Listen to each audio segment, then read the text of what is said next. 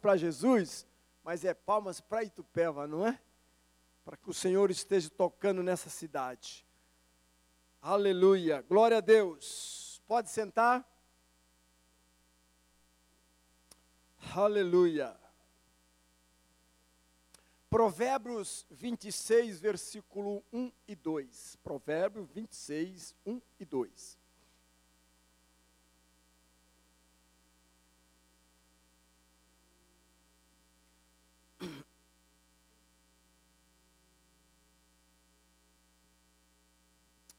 Deus é bom e nunca vai mudar.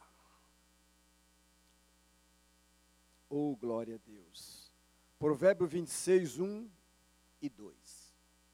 Como a neve no verão, como a chuva na ceifa, assim a honra não convém a um insensato. O fundo um pouquinho mais baixo, por favor.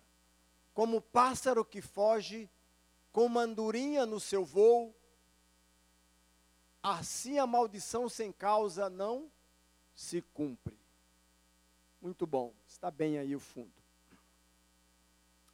Há uma palavra, ela é muito popular, e ela, hoje não se fala tanto nesta palavra, mas tem uma outra forma de falar esta palavra. Mas os antigos, os mais antigos aqui vai me lembrar disso. Palavra que diz assim: Nossa, eu vou usar o Hamilton, meu filhão na fé é, ele não é isso, mas eu vou usar apenas esta palavra, esse, ele como exemplo. Nossa, o Hamilton, tudo que ele fala de mal acontece. Ele é uma verdadeira boca de praga. Alguém já ouviu isso? Eu não sei se vocês viram aí um, um, um, um vídeo que está circulando aí, que eles pegam uma, uma, uma determinada pessoa, um médio aí,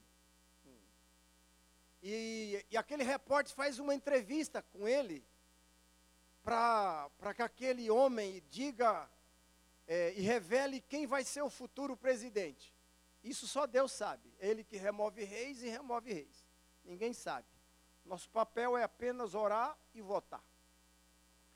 E aí é, aquele ele joga lá os, os, as pedrinhas. Aí depois o repórter fica curioso e pergunta: quem será?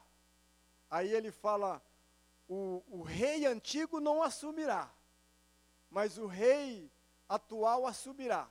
E o cara fica meio confuso, porque ele queria que o que ele quisesse, não o que o homem lá determinou. Mas mesmo assim que o homem acertou ou não, cabe a Deus estabelecer reis e remover